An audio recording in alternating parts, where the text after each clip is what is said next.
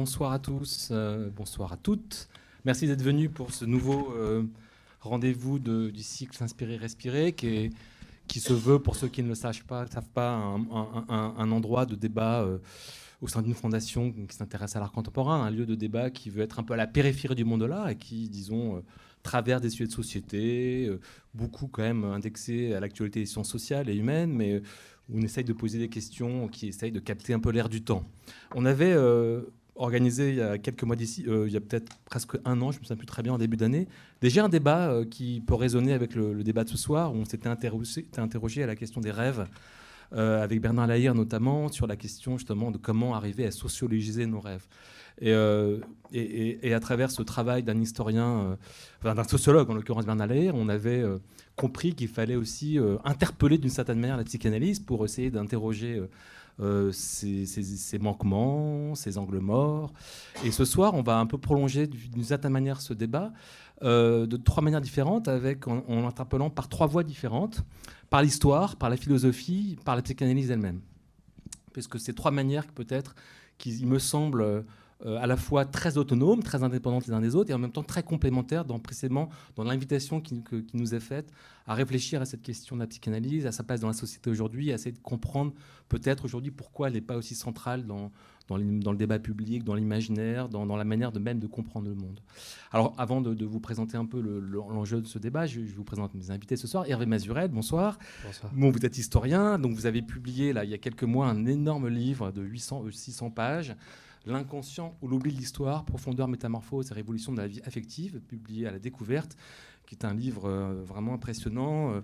Euh, euh, sur lequel on va revenir tout de suite. pour vous situer rapidement, vous faites partie de cette génération d'historiens un peu aujourd'hui, évidemment, très stimulante. Vous, vous êtes notamment l'un des cofondateurs d'une revue qu'on aime beaucoup qui s'appelle Sensibilité, que vous avez créée avec euh, Quentin Dulermoz, Christophe Granger, Clémentine Bidanakesh et Anna Moza, qui est une revue géniale. Vous, vous êtes un historien du corps, des sensibilités, de, des imaginaires. Voilà. Vous avez aussi publié il y a deux ans ou un an maintenant, euh, Caspar, l'année dernière? Caspar, l'obscur, l'enfant de la nuit, qui est un très beau livre aussi, une histoire d'histoire, euh, un essai d'histoire d'anthropologie sensible aussi. Et puis, par ailleurs, je ne sais pas si c'est important de préciser, mais vous êtes aussi musicien. Moi, je trouve que c'est quand même important de le dire. Les universitaires, comme ça, euh, aussi ont une vie, euh, une vie créative, euh, artistique. vous, avez, vous faites partie d'un groupe qui s'appelle Valparaiso, et qui est un super groupe. Et voilà. Et donc, merci d'être là c'est ce soir. Merci beaucoup. Catherine Perret, bonsoir. Vous, vous êtes philosophe. Euh, mais également professeur d'esthétique. Vous êtes, vous êtes très très euh, sensible à la question de l'art, puisque vous enseignez d'ailleurs à Paris 8 euh, en, théorie et histoire des arts modernes et contemporains, c'est ça hein? Voilà, à Paris 8 donc, et vous avez publié beaucoup de travaux de recherche un peu marquants, notamment sur Marcel Duchamp, sur Walter Benjamin. Euh, vous avez publié plein de rapports aussi sur la question de, de, de, l'exposition, sur l'art contemporain il y a plusieurs années. Et vous êtes également curatrice. Euh, et vous avez euh, fait paraître il y a quelques mois un très beau livre aussi, qui s'appelle Le Tacite, l'humain, anthropologie politique de Fernand Deligny, Fernand Deligny, qui est une figure, euh, j'allais dire, euh, extrêmement importante euh, du paysage de la folie, de l'éducation, et on va en parler beaucoup ce soir, notamment à travers aussi d'autres figures avec lesquelles il a travaillé, notamment François Toscaïès, on en reparlera tout à l'heure, parce que Florent Garban Garcia, qui est son voisin, bonsoir, on parle beaucoup dans son livre à lui, qui est un très beau livre aussi. C'est trois livres vraiment très différents dans le mode récit, dans, dans le style, mais qui sont encore une fois très très très forts l'un les uns les autres. Histoire populaire de la psychanalyse, ça c'est votre essai qui est paru euh, à la Fabrique, euh, là il y a quelques mois aussi, euh, qui est un, regard historique un peu critique sur son histoire. Vous, vous êtes psychanalyste, hein, quand même, c'est important de le rappeler, donc vous savez de quoi vous parlez. et vous êtes également maître de conférence à Paris 8 au département de sciences d'éducation, vous enseignez la psychanalyse. Alors, j'avais intitulé cette rencontre euh, Trouble dans la psychanalyse, enfin, faut-il sauver la psychanalyse euh, Partant d'un constat euh, que je pense qui peut être assez facilement, disons, partagé par beaucoup d'entre nous, qui est de constater que la psychanalyse, qui a été une grande révolution cognitive du XXe siècle, a, a, largement perdu aujourd'hui de son aura sociale, de son prestige même intellectuel, en dépit paradoxalement peut-être d'une forme de généralisation de ces concepts clés dans le langage ordinaire qu'on entend tout le temps ici et là. Euh, je voulais vous citer un, extrait d'un article qui était paru dans AOC il n'y a pas très longtemps, en, 2019, euh, écrit par euh, le, philosophe Patrice Paniglier et la psychanalyste Sylvia Lippi, qui s'appelait Euh, mais que font les psychanalystes pour justement qui, à mon avis, posaient bien le constat du, débat que je voulais aborder ce soir. Je les cite presque jamais les querelles internes à la psychanalyse, les disputes sur sa définition et son sens même n'arrivent à remplir les colonnes des journaux. Tout se passe comme si celle-ci était devenue une sorte de boîte noire à prendre ou à laisser. Après avoir été au cœur de la culture intellectuelle et populaire d'une partie du XXe siècle, dans plusieurs régions du monde, la psychanalyse passe pour une vieille tante dont on n'est pas sûr de savoir si elle est toujours vivante ou déjà enterrée. Et, euh, il rajoutait plus loin, la psychanalyse, on n'y pense plus, mais c'est bien dommage, car contrairement à ce qu'on imagine parfois, les psychanalystes restent nombreux et nombreuses, et nombreuses aussi les personnes qui vont les consulter, plus ou moins silencieusement, avec plus ou moins de culpabilité et d'inquiétude vis-à-vis de leurs propres gestes. Tout se passe donc comme si l'on ne pouvait se passer d'y avoir recours, mais qu'on devait se garder de trop y penser. Et euh, c'est une manière, je trouve, assez, euh, forte de, poser un peu le, disons, le, la, crise. Je sais que c'est un mot complètement galvaudé euh, aujourd'hui et qu'on emploie à toutes les sauces, mais d'une certaine manière, la crise que la psychanalyse traverse, on peut dire rapidement que plusieurs motifs, disons, expliquent cette crise. D'abord, la concurrence des neurosciences, euh, la psychologie cognitive, comme on l'appelle. On peut aussi évidemment évoquer euh, la vague des psychotropes, hein, de la chimie du désespoir, comme on l'appelle, qui évidemment ont beaucoup déstabilisé de cette manière la psychanalyse depuis une trentaine d'années. On peut voir qu'elle est négligée dans les départements d'université. Bon, c'est vrai que vous, vous êtes un peu des, exceptions, mais elle est moins présente dans, le champ académique de la recherche universitaire elle-même. Et surtout, c'est peut-être l'un des points clés de nos discussions, elle défend aujourd'hui dans le débat public des positions de plus en plus conservatrices, voire réactionnaires. Il suffit de voir comment euh, les psychanalystes sont euh, collectivement mobilisés au moment euh, du Pax, de la question du mariage homosexuel, de toutes les questions autour de la famille, de la transformation de la famille, de la sexualité, du mariage gay, euh, même des mouvements sociaux ou de la pensée décoloniale, qui est un autre sujet un peu sur lequel euh, aujourd'hui il y a des grosses crispations. Il y a eu beaucoup de tribunes qui sont parues ces, dernières semaines, ces dernières années, enfin derniers mois plutôt dans la presse, où des collectifs de psychanalystes s'interpellaient sur cette question-là. Bon, c'est un, symptôme intéressant de, de voir qui, dit vraiment une chose, c'est que la psychanalyse aujourd'hui, euh, euh, c'est une de la thèse de Florent d'ailleurs, dire qu'elle s'oppose à ce qu'on appelle l'égalité politique concrète. C'est quand même une question euh, un peu vertigineuse, allez comprendre pourquoi cette, pratique, cette théorie, mais cette pratique aussi, s'opposerait à la conquête des nouveaux droits. C'est un, une question assez vertigineuse. Alors, nos trois invités, d'une certaine manière, nous apportent une forme de réponse, enfin pas une réponse, en tout cas un horizon possible. Euh, peut-être que la manière, euh, manière de défendre la psychanalyse aujourd'hui, c'est peut-être avec, par exemple, Hervé, poser, comme possibilité l'idée qu'elle puisse s'ouvrir aux sciences sociales et qu'elle cesse de survaloriser l'individu et à reconnaître que les pathologies contemporaines aujourd'hui euh, sont en partie liées aux transformations de la société. C'est une question dont on va discuter tout de suite. mais défendre la psychanalyse, c'est peut-être aussi euh, peut-être ne pas finalement enterrer tout un pan lumineux de son histoire et rappeler peut-être l'héritage précieux dont elle est aujourd'hui aussi euh, pétrie, euh, et en rappelant comme le fait Florent Gamaron Garcia dans son livre, euh, toutes euh, des épisodes, euh, j'allais dire un peu épiques, je ne sais pas si c'est le bon mot, mais en tout cas des moments de lutte, d'émancipation collective qui, disent aussi en quoi la psychanalyse a compté beaucoup dans l'histoire sociale et, elle a été un moment important dans, le progrès social. Et cette histoire-là, de fait, de cette manière, il faut aussi la réhabiliter, la réactiver pour voir en quoi elle n'est pas complètement enterrée et peut-être qu'elle peut être aussi, d'une certaine manière, un, pas, un, modèle, mais en tout cas un recours et une ressource.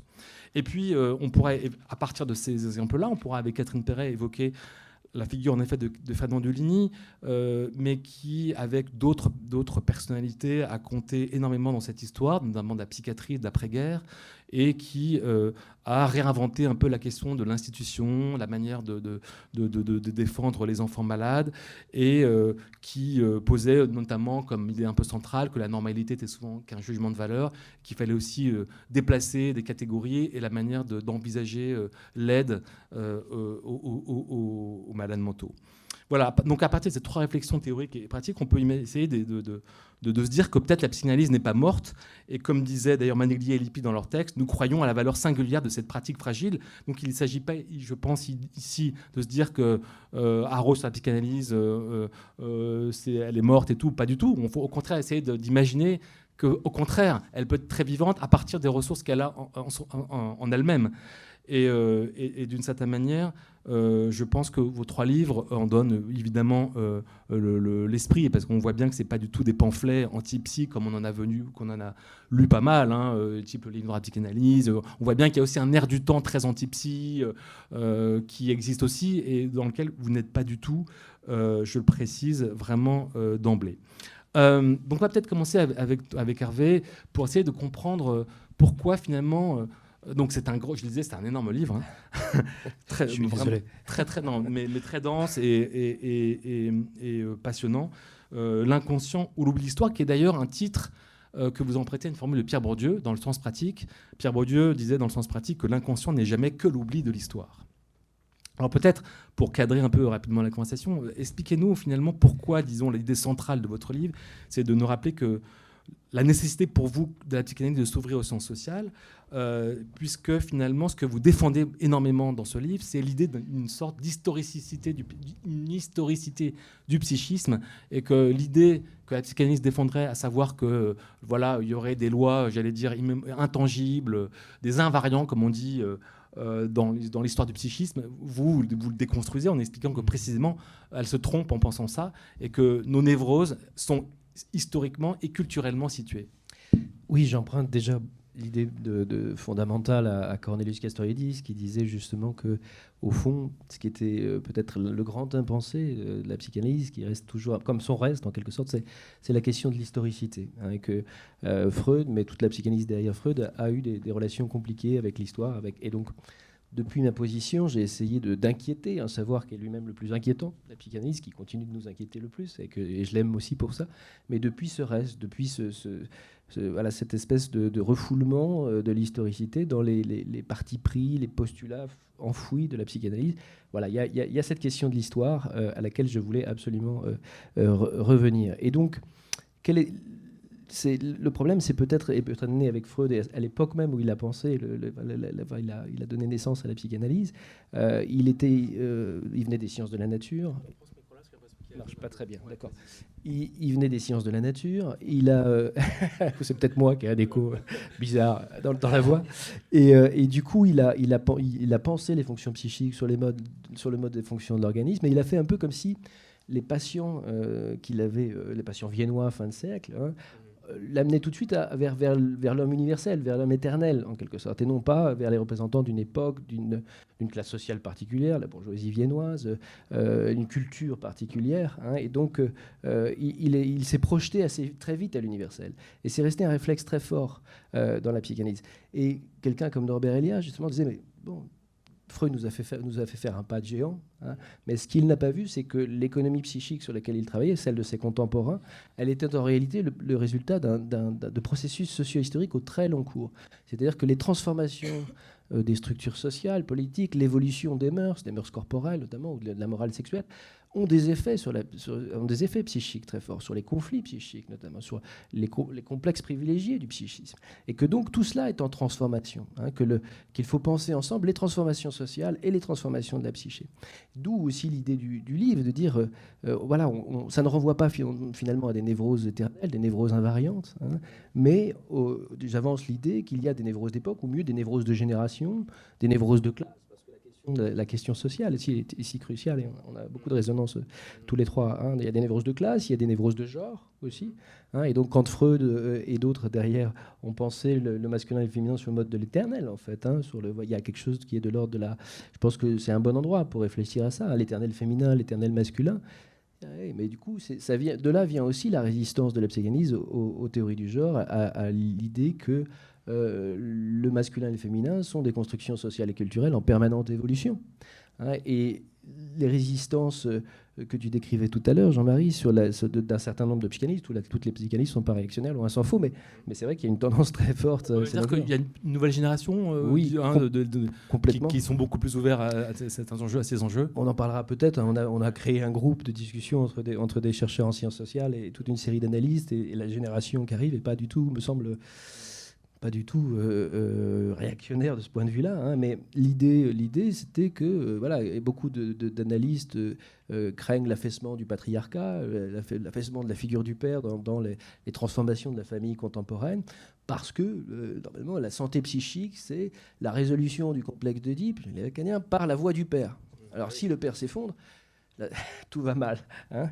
et vous voyez bien à quel point, en fait, en, liant un certain nombre de concepts majeurs de la psychanalyse à des invariants supposés, en fait, quand les, quand les, quand les mœurs et quand, euh, quand les structures familiales se transforment, si c'est des transformations très lentes, hein, les métamorphoses de la famille, c'est un mouvement très lent, hein, euh, mais on en voit quand même aujourd'hui quelque chose vous vous retrouvez avec des concepts qui sont inopérants parce qu'ils sont, euh, voilà, parce qu'en fait, vous les avez pensés comme des choses invariables, immuables en quelque sorte. le complexe d'Oedipe, c'est l'exemple un peu parfait parce que c'est vrai que c'est le cœur de la théorie psychanalytique pour Freud. Enfin, sans, sans le complexe d'Oedipe, il n'y a pas d'inconscient, donc on voit bien que c'est structurant et, et, et, vos pages là-dessus sont assez passionnantes précisément parce que vous, euh, vous vous rappelez bien que justement ça pose un des. Alors, il y a eu avant vous, beaucoup décrit. Euh, bon, évidemment, le texte le plus connu, c'est l'Anti-Oedipe de Deleuze et Guattari, qui paraît au début des années 70, je crois 72, je crois. 72, euh, Qui est déjà une critique assez forte de, cette centralité-là. Mm-hmm. Mais qu'est-ce que. Parce que ce qui est intéressant, c'est que vous en parlez beaucoup dans les livre aussi, c'est la figure de Jacques Lacan là-dessus a été un peu, un peu clé. Parce que lui, il a refermé un peu d'une certaine manière, vous diriez, le discours freudien là-dessus. C'est que lui, il rigolait pas du tout avec ça. Hein. Le père, le, le, le, repère. Oui, le, phallus, la, loi, du père. Euh, il y a toute une, une idéologie masculine. Il y a un androcentrisme qui est très fort aussi dans la pensée lacanienne. Et freudienne aussi, d'ailleurs. freudienne aussi, hein, et, donc voilà, il y, a cette difficulté-là. Après, euh, autant je, critiquais un peu l'héritage du, biologisme initial, freudien, même si Freud a évolué, mais qui a du coup déshistoricisé pour partie l'approche de l'économie psychique. Mais avec Jacques Lacan, euh, dans les années 50-60, en plein structuralisme, hein, il, était notamment très, très, euh, très inspiré par, par Lévi-Strauss, et à travers Lévi-Strauss par la linguistique structurale.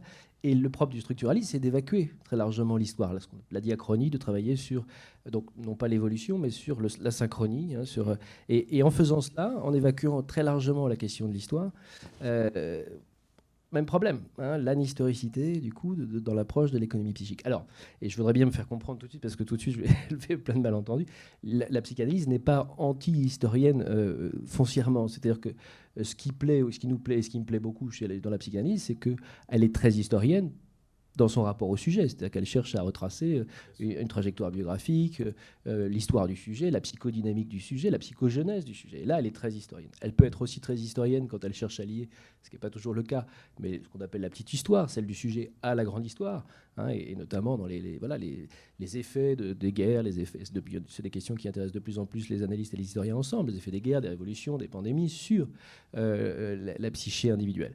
Mais il y a toute une histoire qu'elle délaisse, et dont pour le coup je m'occupe beaucoup avec d'autres, comme avec Quentin de Lermos qui, est ici. Euh, c'est justement une histoire très lente, une histoire euh, silencieuse, euh, profonde, nocturne. C'est l'histoire de la transformation des sujets. Il n'y a pas de sujet transhistorique. Hein. Ce qu'on entend par le sujet aujourd'hui, euh, c'est un sujet très différent du sujet du Moyen Âge, de la personne du Moyen Âge. Hein. Nos, manières de nous vivre comme sujet ne sont pas transhistoriques, hein, pas du tout. Euh, l'évolution donc du sujet, l'évolution des rapports à l'intime, l'évolution des rapports au corps, l'évolution de la vie privée, l'évolution de la sexualité, les transformations silencieuses de la sexualité, et donc des désirs et des interdits et des conflits psychiques liés à la, sexualité. Tout ça, c'est une histoire très lente, très, souterraine, très nocturne, si vous voulez, mais qui nous transforme profondément. Ce qui fait que toute une partie des, des, concepts ou des notions analytiques sont en quelque sorte souvent anachroniques par rapport à l'évolution des mœurs contemporaines. Et c'est pour ça que la psychanalyse, parfois, se retrouve débordée par le mouvement des mœurs, hein, par l'évolution de... de voilà. Et donc, prenant parfois des, positions très réactionnaires, mais qui sont liées, à mon, avis, à cet héritage-là. Et est-ce que vous pensez que dans la pratique, j'allais dire, euh, de, voilà, sur un divan d'un analyste euh, normal, qui entend tous les jours euh, ses patients se plaindre, je sais pas, de, sa souffrance au travail, de, la pression qu'il subit, etc., chaque analyste comprend les structures collectives qui, déterminent ça. Donc, de cette manière, est-ce qu'un analyste n'est pas un peu sociologue malgré tout, euh, malgré lui Alors moi je suis persuadé, en effet, d'abord qu'il y a beaucoup d'analystes qui par exemple ne travaillent plus avec le DIP aujourd'hui, qui ont en quelque sorte, qui, ont, qui, sentent très bien l'époque. Hein, et d'une certaine manière, pour moi, c'est la pointe avancée. Les psychanalystes, ils sont au devant des transformations euh, euh, à la fois sociales et des, transformations de l'économie psychique, des conflits psychiques des contemporains. Ils ont un, point de vue euh, vous êtes très, très, très au devant, en fait. Donc vous savez ce qui est en train de, se, ce qui est en train de muter. Et ça, et ça, je, trouve ça absolument euh, essentiel. Ce que je cherche à dire néanmoins, c'est que euh, les, les, analyses, s'ils lisaient vraiment de la sociologie, et pourquoi pas celle de Pierre Bourdieu, par exemple, qui est notamment le dernier Bourdieu des méditations pascaliennes, il y a une ambiance très psychanalytique dans la sociologie de Pierre Bourdieu. Il s'intéresse de très près à la psychanalyse, il l'emploie, parfois il tord un peu ses concepts, mais ou, celle de Bernard Lahire, par exemple. Mais je dis, plus plus les psychanalystes seraient ouverts aux sciences sociales, et en particulier la sociologie, mieux encore ils feraient parler ce qu'il y a de, social dans, le, dans, les, conflits. Euh, enfin par exemple, un, sujet, il n'est pas, c'est pas seulement, on le renvoie régulièrement à, son histoire familiale, hein, c'est le réflexe premier, c'est voilà, son histoire familiale. Mais il a une multitude d'identités. Il a des identités euh, socio-professionnelles, il a des identités de genre, des, identités générationnelles, des identités territoriales, etc. Un sujet, il est à la croisée de toutes, à l'intersection Hein, de toutes ces identités sociales-là. Et il ne s'agit pas seulement... Lire de la sociologie ici permet, à mon avis, d'être encore meilleur analyste. Hein. Et donc c'est un, un, décloisonnement de la discipline auquel on invite tous, je crois. Hein. je crois que c'est Pierre-Henri Castel qui dit ça aussi, qui dit, euh, au fond, euh, euh, la, psychanalyse a eu tendance à s'enfermer dans une... dans la, une sorte de patrimonialisation du dogme, c'est-à-dire de transmission de la transmission, des héritages de, des pères fondateurs, enfin, notamment de, voilà, de Freud, puis de Lacan, mais à s'enfermer finalement dans, un, dans un, cercle assez fermé, sans s'ouvrir assez aux, sciences sociales. Et il faut absolument, si la psychanalyse ne veut, enfin, c'est pour, faire en sorte qu'elle ne meure pas, est-ce qu'il est encore temps? Il y a un vieillissement en ce moment très fort de la psychanalyse, et je pense qu'enfin, on espère tous hein, qu'elle va euh, avoir un nouvel élan, se relancer. Pour moi, ça passe par, euh, oui, en effet, par de l'ouverture à d'autres, aux autres disciplines, qu'elle ne soit plus comme une sorte de citadelle assiégée, hein, même si elle a été agressée de toutes parts et, pendant très longtemps, mais qu'elle se risque au dehors. Hein. et je crois qu'on est, on est, on est tous foncièrement d'accord. Je pense que quand, Catherine, tu travailles sur Deligny, que tu vas chercher chez de, qui à la fin de sa vie était assez anti-psychanalyse, hein, mais en même temps, tu repères des concepts chez lui qui seraient aujourd'hui capables Hein, de, de, de, régénérer la psychanalyse. Et il y a un, travail, de, je crois que c'est ce à quoi on aspire tous les trois, dans toi, la manière dont tu rouvres euh, d'autres possibles dans son, sa propre histoire, la psychanalyse, c'est précisément pour lui réjecter de la vie, en quelque sorte, à un moment où on s'inquiète d'un vieillissement euh, euh, manifeste. Hein, tu, parlais de Pierre-Henri Castel, mais je pense aussi à Robert Castel, qui n'a rien à voir d'ailleurs, qui n'était pas son père, qui est depuis, euh, enfin, dans les années 70 déjà ce qu'on a, ce qu'il appelle le psychanalysme, qui était précisément aussi le symptôme d'une pratique un peu, disons, refermée sur elle-même. Mhm. Voilà. Mhm. Et, mais est-ce que tu as le sentiment, pour rebondir sur nouvelle génération de psy, que des choses changent, je te le disais tout à l'heure Est-ce que maintenant on comprend que finalement un, névrosé habitant à Vienne en en, 1900 euh, n'est pas le même névrosé que celui qui vit aujourd'hui euh, je ne sais où, et que les, les, névroses elles-mêmes se transforment, se, en tout cas changent. Aujourd'hui, on dit que la grande maladie du siècle, enfin du siècle de notre époque, ce serait disons le burn-out, pour le mhm. dire un peu vite. Voilà, mhm. il y a une dépression. Alain Runberg, dont, tu cites les travaux dans La fatigue d'être soi, en parlait beaucoup sur comment finalement la névrose s'était transformée. Avant, on était dans une sorte de culpabilité, etc. Et maintenant, on dans une sorte de d'une dépression un peu plus voilà mhm. liée à la pression. Euh, elle, soit autonome, quoi. C'est ça l'angoisse, quoi. Euh, et créer, euh, bah, sinon, et, ça, ça crée beaucoup de troubles. Et ça, typiquement, voilà, une manière de comprendre que les névroses elles-mêmes sont historiques. Absolument. Je suis persuadé que nos conflits psychiques se transforment historiquement. Et, et Renberg a très bien montré, en effet, comment voilà, la, dépression est devenue une catégorie euh, mhm. très forte et très dominante, mais surtout autour des années 2000, hein, avant que le burn-out, en quelque sorte, devienne la, maladie de la décennie, en quelque sorte, hein, qui est liée aux pressions temporelles, notamment à la surcharge temporelle, qu'on on est tous toujours pressés, toujours angoissés, de, et, et dans une rationalisation de nos, agendas complètement folles et permanentes. Euh, mais quelqu'un comme Pierre-Henri Castel aussi, dans son livre La fin des coupables, signale que la culpabilité, qui a été longtemps une espèce de mode de, la, culpabilité, c'était un, des, nos manières de vivre notre, notre, notre psychique était la, plus, la, plus, la plus présente, la plus prégnante. Mmh. Hein, il appelle, son livre s'appelle La fin des coupables parce que c'est devenu, euh, euh là où finalement l'angoisse, euh, euh, le remords et la honte sont, sont, sont devenus des, des, des, des, affects beaucoup plus prégnants que la culpabilité aujourd'hui dans nos économies psychiques contemporaines. Donc quelqu'un comme Pierre Castel, il intègre complètement cette, mmh. cette historicité-là. Je ne saurais pas dire si c'est complètement entendu, dans la... mais, j'ai le sentiment que euh, dans la génération qui, vient là, euh, ces choses sont entendues. Je pense aussi au livre paru récemment de Livio Boni et de, et de Sophie Mendelssohn qui s'inquiète sur la vie psychique du racisme. Hein, et donc sur l'idée que la psychanalyse s'est assez peu confrontée, elle s'est confrontée à la question de l'antisémitisme, mais beaucoup moins du racisme au sens générique, et qu'il faut essayer là, ici, de, créer une, connexion avec une l'histoire coloniale, avec euh, éventuellement la pensée décoloniale, qu'il y, a là quelque chose qui doit, qui doit advenir. Alors dans ton livre, il y a quand même aussi euh, euh, j'allais dire c'est un travail d'historien pour le coup aussi, et qui rappelle aussi que cette, enfin, ce geste de, de raccrocher le, psychique au social historique a lui-même une histoire. Et euh, que avant, avant toi, beaucoup d'historiens ont travaillé là-dessus. Bon, tu parlais tout à l'heure de Cornelius Castoriadis, qui est vraiment quelqu'un mhm. qui a travaillé beaucoup sur ce rapport entre le politique et, le psychisme. Mais on pourrait citer évidemment euh, quelqu'un comme Michel de Certeau, qui a beaucoup aussi travaillé sur ce, ce qu'il appelle l'hétérologie, c'est-à-dire le savoir de l'autre. Donc lui, mhm. il était historien, mais très intéressé par, par, par ça. Ah, il y a évidemment Carl Ginsburg aussi, qui a beaucoup assez de travailler sur cette articulation. Je pense aussi évidemment à Duby, Ariès. Il y a beaucoup quand même, malgré tout, une tradition dans l'histoire, euh, dans le champ historique français des années 70 quand même, qui a beaucoup. Est-ce que tu penses que c'est des ressources importantes euh, pour penser tout ça? Moi, c'est comme ça que j'y suis venu. Hein. C'est parce que je lisais beaucoup d'historiens des mentalités, ce qu'on appelait l'histoire des mentalités dans les années 70. Hein. C'est des gens qui, euh, en fait, les historiens, à un moment, ils étaient confrontés à des choses qu'ils avaient beaucoup de mal à interpréter, l'histoire de la possession, de la sorcellerie, euh, des communions festives, des latrances ou alors la violence paroxystique. Et à ce moment-là, c'était le grand moment de la psychanalyse en France, de, Lacan et de Delto, où ils ont commencé à rabattre un certain nombre de notions, de, de concepts psychanalytiques sur ces cette part d'irrationnel dans l'histoire, en, faisant appel à un savoir supposément savant. Simplement, quand ils les appliquaient, euh, ils n'étaient pas tous d'accord. Hein. Des gens comme Georges Duby, Jacques Le Goff étaient quand même plus, euh, euh, un peu plus rétifs. par contre, Emmanuel Leroy-Ladurie, je pense à Alphonse Dupont, je pense à, Alain Besançon, à Jean Delumeau, étaient, étaient plus pro-psychanalystes. Mais ils avaient tendance à, rabattre ces notions sans grand, de manière un peu sauvage, à les appliquer à l'histoire. Et quelqu'un comme Michel de Certeau a dit arrêtons-nous. Hein. En fait, ce qu'on fait là, euh, en fait, on ne fait que euh, on plaque euh, ces concepts, ces notions, le complexe de Deep, le complexe de castration, l'hystérie de conversion, sur ce qu'on appelle les ce qu'il appelait les régions obscures de l'histoire, celles que je désignais tout à l'heure. Hein. mais en fait, il dit on, circonscrit l'inexpliqué, mais on n'explique rien en faisant ça. Il y a un travail très difficile de retraduction des concepts psychanalytiques pour pouvoir les, appliquer dans le champ de l'histoire, parce qu'au départ, les concepts, ils sont dans des, ils sont dans des placards séparés en quelque sorte. Il y a un travail un peu, un peu long, un peu fastidieux d'appropriation des notions. Et le livre, il, était là aussi pour ça, pour essayer de dire qu'est-ce qu'on peut faire avec les concepts analytiques dans le champ de l'histoire aujourd'hui, hein, comment on peut dépasser cette, ce ratage, parce qu'après les années 70, hein, très, assez largement, les, historiens ont fermé la porte.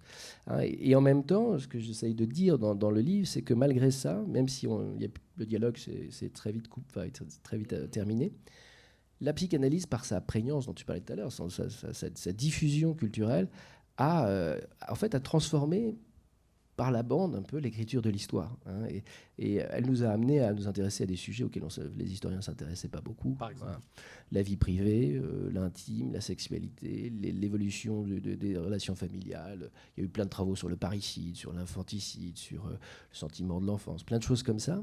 Euh, les pathologies mentales, l'évolution des pathologies mentales, ça, ça, a beaucoup, voilà, ça a beaucoup intéressé les historiens. Première chose, donc, les objets. Après, les, la psychanalyse nous a aussi renseigné à, à, appréhender nos sources, nos archives différemment. Et, à, voir le, à faire parler les silences, le cacher, le, le tu dans les archives. On est, on est devenu plus, euh, plus fin dans notre approche des archives notamment grâce à la psychanalyse. Hein. Voilà, je, la cite souvent, mais je la trouve très belle. Alphonse Dupont dit Grâce à la psychanalyse, nous savons maintenant que le silence parle, hein, nous historiens.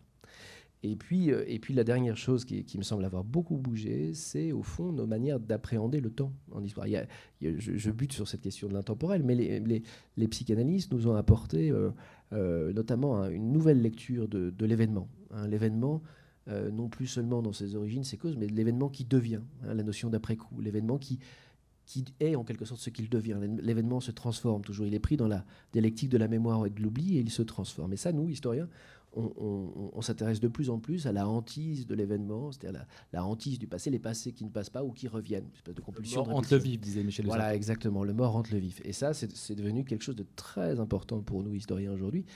Et j'ai tendance à penser que c'est grâce à la psychanalyse, à sa, diffusion culturelle. Donc la relation n'a pas, pas été très bonne, mais pas directe, on dirait, mais de manière diffuse, il s'est passé beaucoup de choses, je crois. Je t'ai pas demandé, mais c'est une question peut-être indiscrète, mais comment tu es arrivé à t'intéresser à toutes ces questions-là Parce que c'est un gros travail, on sent que c'est un investissement important. Euh, c'est D'ailleurs, je t'ai pas demandé la méthode de, de, recherche que tu as fait comme ça. C'est comment tu travailles comme historien sur ce sujet-là? Alors, il y, a deux. Alors, j'ai eu un beau-frère argentin, comme vous savez, les Argentins sont, avec. Dans la psy Dans la, ouais, dans la psy. Hein, euh, et que finalement, c'est les deux, les deux pays où la psychanalyse réussit le mieux, c'est la France et l'Argentine. Donc, bon, j'ai commencé à lire euh, de la psychanalyse à, ses côtés.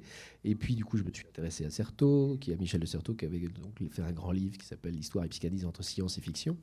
Mais moi, j'y suis aussi venu. De fait, je butais sur quelque chose. J'ai découvert avec Michel Foucault que les corps étaient pétris d'histoire, que nos corps étaient tout imprimés d'histoire. C'est ce qu'il enseigne dans Surveiller et punir. Bon, les corps ont une histoire, ça a été une grande découverte pour moi. Et puis après, en travaillant avec Alain Corbin, avec Arlette Farge, nos émotions, nos désirs, euh, nos sentiments, nos émotions ont une histoire. Hum.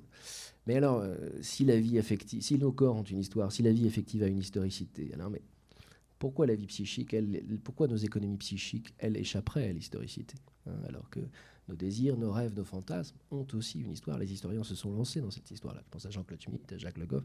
Et donc, il fallait pour moi pousser jusqu'au bout cette logique. il n'y a pas de raison, a priori, que la psychique échappe à cette transformation silencieuse et historique. donc c'est comme ça que j'y suis venu. Est-ce que tu as le sentiment, euh, dans la réception du livre depuis quelques mois, que les psychanalystes y sont sensibles? Je m'attendais à prendre beaucoup de coups, j'avoue. Enfin, j'étais pas tout à fait préparé, j'étais plutôt inquiet. bon, j'ai eu quelques mails, dont certains sont allés directement au courrier indésirable. Donc j'étais content. Je sais pas pourquoi. Il y a deux Jungiens qui sont partis en, courrier indésirable. Mais bon, je les ai ouverts. Voilà. Mais j'ai pas, j'ai pas été euh, trop euh, maltraité. Bien au contraire. J'ai, bah, j'ai rencontré des, des psychanalystes auxquels je tiens, que je lis. Et, euh, et, donc là, il y a tout un groupe. Je travaille avec Elisabeth Serin depuis longtemps, qui est ici. Il y a tout un groupe d'analystes qui travaillent aussi avec des historiens, des sociologues. Là, qu'on est en train de créer une espèce de synergie. J'espère qu'elle voilà, qu'elle, ira loin. Mais, mais l'accueil est plutôt bon et même, je, dans, même dans mon université, les, voilà, je ne m'y attendais pas, mais je ne communiquais pas particulièrement avec, avec, les psychologues qui sont plutôt d'orientation euh, analytique. Et puis là, ça y est, c'est parti. Donc même dans mon université, les choses sont en train de bouger. Euh, on n'est pas dans le même bâtiment, mais ça y est. Il y a quelque chose qui, qui travaille. Donc, euh, et puis je me mets à aller parler dans avec des psychiatres dans les CHU, des choses auxquelles je ne m'attendais pas du tout. Voilà. Bah, merci Hervé, on revient à toi. Je vais m'adresser à Florent pour prolonger le débat, parce qu'on est vraiment dans la continuité de cette question-là dans, dans, dans, votre livre, euh, donc Histoire populaire de la psychanalyse, euh, qui est une relecture, j'allais dire, une contre-histoire, je ne sais pas comment on dirait, une histoire critique de, de la psychanalyse. Vous partez d'un constat euh, évidemment assez cinglant qui est, j'allais dire, très très implacable pour vous, c'est que vous expliquez que bon, la psychanalyse est devenue ouvertement réactionnaire. C'est un peu le constat que vous faites, qu'elle prend des positions, je disais tout à l'heure rapidement, assez rétrogrades sur plein de questions. Je parlais du pacte, de l'adoption des enfants d'enfants par les couples homosexuels, de la, progression médicale assistée, du mariage homosexuel, autant de questions comme ça qui, qui touchaient au nouveau droit euh, dans notre société contemporaine et sur lesquelles la psychanalyse était, euh, j'allais dire, un peu à contre-courant euh, et craignait, selon l'expression très connue de, Charles Mellman, elle, craignait la fin de la présence humaine sur Terre, qui est quand même un, constat, j'allais dire, un peu apocalyptique de sa part. Un monde sans repère, pour le dire vite, sans repère, vous avez bien compris le jeu de mots, le repère, hein, on est d'accord, on est chez Lacan. Donc tout ce qui est études de genre, perspective intersectionniste, décolonisation, tout ça, pour les psys que, vous, vous, vous critiquez, ça, ça, favoriserait ce qu'ils appellent une sorte de communautarisation, même de totalitarisme. Il y a vraiment quelque chose d'assez angoissé par, par, par tout, tout, ce qui se passe dans la société, comme s'il était plus capable de penser les temps qui changent. Alors, justement, ce qui est intéressant dans votre travail, c'est que, comme je le disais tout à l'heure rapidement, c'est que justement, vous, vous, nous rappelez une histoire qui est peut-être, pour les gens qui la connaissent, assez connue, mais pas forcément tous, parce qu'il y a des épisodes que vous relatez qui sont quand même moins connus, je pense. Euh, vous rappelez quand même euh, euh, qu'il y a contre cette fable d'une psychanalyse qui serait neutre politiquement, qui serait comme ça désocialisée, dépolitisée, il y a au contraire dans son histoire, sur un siècle, énormément de, de périodes qui prouve le contraire, notamment euh, euh, la, question, euh, enfin le moment où Freud défend dans les années 20 des analyses qui s'investissent dans une pratique clinique vraiment très très forte à l'adresse des plus pauvres. Vous évoquez évidemment le travail, on va en détailler après plus longtemps, de François Toscaïès à Saint-Alban, à la Borde, et toute la naissance de la psychiatrie institutionnelle des années 40, 50, 60. Vous parlez aussi d'une aventure que je ne connaissais pas du tout, qu'on appelle le SP SPK, PK, c'est ça? SPK Heidelberg, qui est un collectif de patients socialistes, des années 70. Voilà. Comment, euh, voilà, expliquez-nous finalement, bon, d'abord le, statement de votre travail, c'est que vraiment vous êtes parti sur ce constat-là en tant que psychanalyste vous-même. Donc j'imagine que peut-être vous étiez dérangé dans votre pratique, dans ce que vous entendiez autour de vous. Et qu'est-ce qui a motivé en vous l'idée de rappeler finalement cette histoire assez oubliée? Eh bien, tout simplement déjà parce que cette histoire me manquait. Euh, donc euh, oui, oui, il y, a sûrement, comme l'évoquait Hervé, une histoire aussi de génération, peut-être. Euh, voilà, donc le la séquence dans laquelle je me suis formé à l'analyse, euh, bon, c'est euh, la fin des années 90, le début des années 2000. Donc, euh, on n'arrive pas en tant que génération. Il y, a déjà tout est déjà surcodé, peut-être. et moi, j'avais une culture au départ de philosophe et d'anthropologie. Donc, j'avais déjà, j'avais déjà été formé. Je faisais une analyse en même temps, mais mais j'avais eu une formation, voilà, en anthropologie qui me passionnait beaucoup ce qui peut-être euh, a fait que bah, dans le champ analytique lui-même, euh, il y avait quelque chose dont je sentais que ça clochait. En tout cas, euh, c'est ce que je ressentais intimement. Hein. et c'est la raison pour laquelle, lorsque je me suis lancé à mon tour dans, des recherches, eh bien, j'ai pu produire sûrement ce, ces gestes un peu d'écart par rapport à euh, le savoir euh, officiel qui était transmis euh, à la fois dans les universités ou dans les écoles d'analyse. Donc voilà, en gros, comment ça s'est passé au niveau très personnel. pour, pour rebondir aussi sur ce que disait Hervé,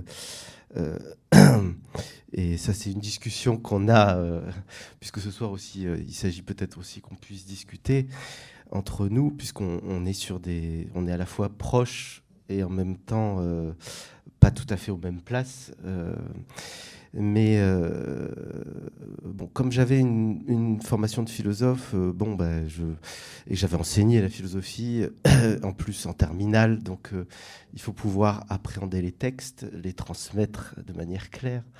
Et donc, bah, lire vraiment, euh, voilà, Freud, Lacan, c'est pas un problème quand on a lu euh, Heidegger, Kant ou que sais-je. Donc, je me suis armé de mon stylo, j'ai pris note de, des enseignements officiels, et puis à mon tour, j'ai lu, bah, comme on lit euh, savamment, dans l'exégèse avec mon stylo. Évidemment, j'ai commencé à produire d'autres lectures que, celles que officielles. Et effectivement, ça ça permet ce qu'on appelle une recherche. Hein. Euh, mais sûrement, cette formation intérieure m'a permis un certain nombre de décalages.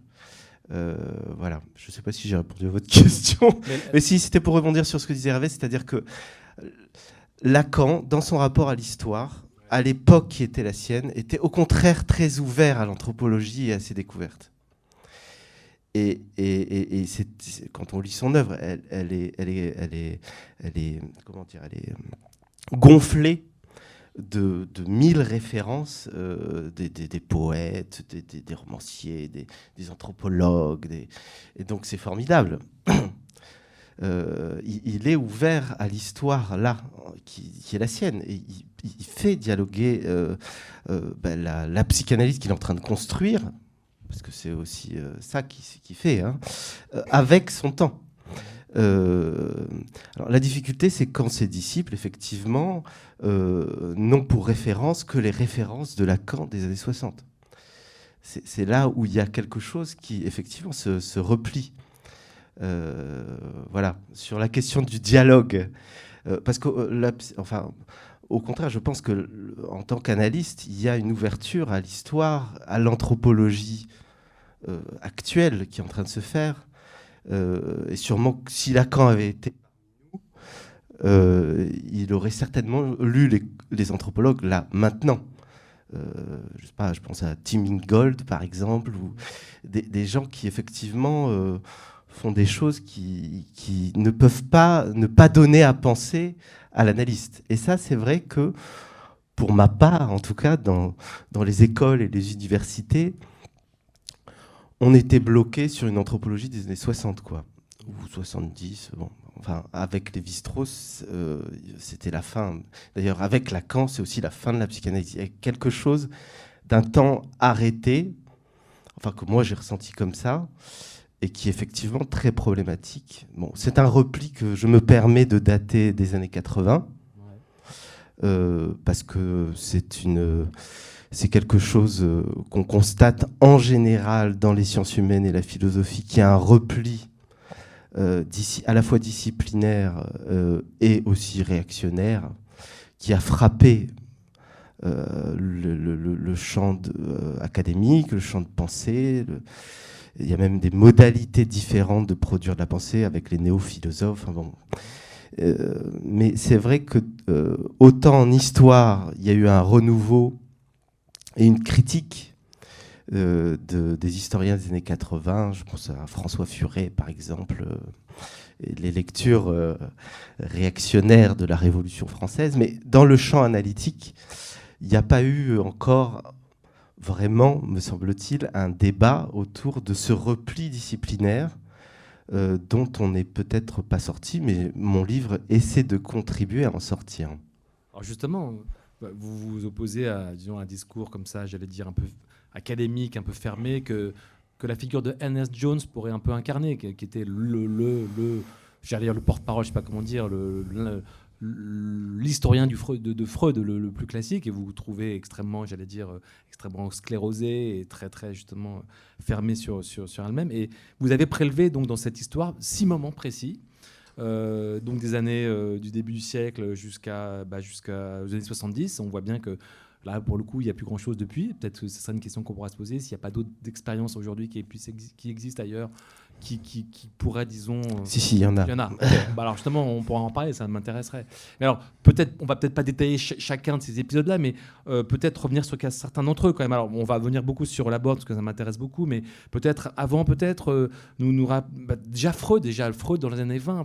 en quoi pour vous, il a été un Freud différent de ce qu'on connaît de lui, au moment peut-être il s'est justement avec Jones et compagnie, peut-être refermé sur son, sur son corpus. Et là, pourquoi il était dans un, dans un geste, disons, politique beaucoup plus émancipateur, beaucoup plus, j'allais dire, euh, euh, fort. C'est ce que vous dites dans votre livre. Et, c'est vrai que c'est un travail qu'on connaît moins bien euh, quand on connaît un peu l'histoire de Freud. Vous pouvez nous rappeler l'importance de ça? Oui, avec plaisir. Alors, c'est vrai que le, Freud qu'on m'a plutôt un Freud de la neutralité. Euh, et donc, euh, il y a cet argument qui courait, peut-être court-il encore dans certains milieux parisiens, d'une neutralité de l'analyste. Bon, euh, en réalité, donc j'ai été amené à, ce qui, n'est pas sans implication évidemment sur la pratique. Hein, bon. Et, donc l'idée générale, si vous voulez, c'est que l'analyste il, est neutre et il prend pas parti politiquement et même il faut choisir, soit la militance, soit l'analyse. Si on a bien mené une analyse, on arrête euh, les conneries, quoi, hein. on va dire ça comme ça. En réalité, en m'intéressant à l'histoire de ma discipline, j'ai découvert tout à fait autre chose, à ma grande surprise, puisque c'était précisément euh, ce qu'on me disait qui n'existait pas. Et donc, il y a un Freud, euh, évidemment, dans un contexte très particulier, qui est un contexte très révolutionnaire, 17 de la révolution euh, bolchevique qui appelle, dans un discours à Budapest un an après, tous les analystes à euh, ouvrir des polycliniques. Polyclinique, ici, j'insiste à chaque fois, mais c'est important, écrit avec un I, hein, en référence à la police, la vie de la cité. Euh, donc discours dans lequel il invite tous les analystes à s'impliquer dans la vie de la cité et à ouvrir donc des, cliniques à l'adresse des plus démunis. Voilà. L'idée, euh, c'est que l'État reconnaisse l'urgence de ses obligations euh, et que la maladie euh, psychique, la névrose, soit reconnue comme une maladie qui doit être soignée comme la tuberculose. Quoi. Et donc ce vœu va faire euh, florès, hein. tous les ténors sont là, il va y avoir euh, plus d'une douzaine de polycliniques qui vont s'ouvrir. Euh, c'est international évidemment, donc de Berlin, Vienne, Paris, Zagreb, jusqu'à Moscou. Hein. Et euh, évidemment, euh, là où le vœu freudien va se réaliser le plus pleinement, c'est à Moscou, puisque euh, là-bas, la polyclinique sera gratuite. Hein. En plus, elle est d'autant plus révolutionnaire là-bas, puisqu'elle s'adresse aux enfants. Et que dans ces années-là, il y a des grands débats pour savoir si la psychanalyse peut, peut, peut prendre les enfants comme comme sujet euh, pour la cure. Bon. Donc, euh, donc Freud regarde vers l'Est, comme d'ailleurs la plupart euh, de, des analystes de cette séquence qui sont progressistes, qu'ils soient socialistes ou marxistes. Hein. Le socialisme des années 20, évidemment, ce n'est pas le socialisme d'aujourd'hui. Hein. c'est beaucoup plus radical. Donc il y a des projets sociaux qui sont menés un peu partout, hein, de l'Est à l'Ouest. Freud lui-même soutient euh, Victor Adler, hein, qui est le fondateur de la Seconde Internationale. Freud lui-même participe à une campagne du Parti viennois.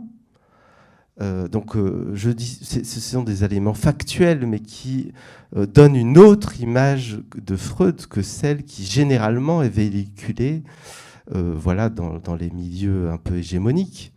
Hein, on a souvent le portrait de Freud, euh, d'ailleurs que tu reprends dans ton livre avec son cigare euh, et ses yeux très noirs, perçants, euh, de, grands bourgeois, éventuellement qu'on imagine conservateurs. Mais là, il faut imaginer Freud qui participe donc dans cette Vienne rouge, la Vienne rouge, à une campagne du parti qui, qui va faire scandale et qui consiste à distribuer des layettes aux bébés de familles de chômeurs. Donc là, on a, vraiment une autre, une autre image de Freud. Il faut l'imaginer donc dans, cette Vienne de, des, bidonvilles. Euh. Euh, j'avais d'ailleurs demandé à mon éditeur qu'on puisse peut-être le dessiner parce que euh, il y, a quelque chose aussi. on n'a pas de photo. Euh, euh, non, ben non. En fait, ce sont des représentations qui n'existent pas. Enfin, ça a eu lieu, mais ça a été scotomisé. Quoi. C'est, c'est vraiment un, champ aveugle.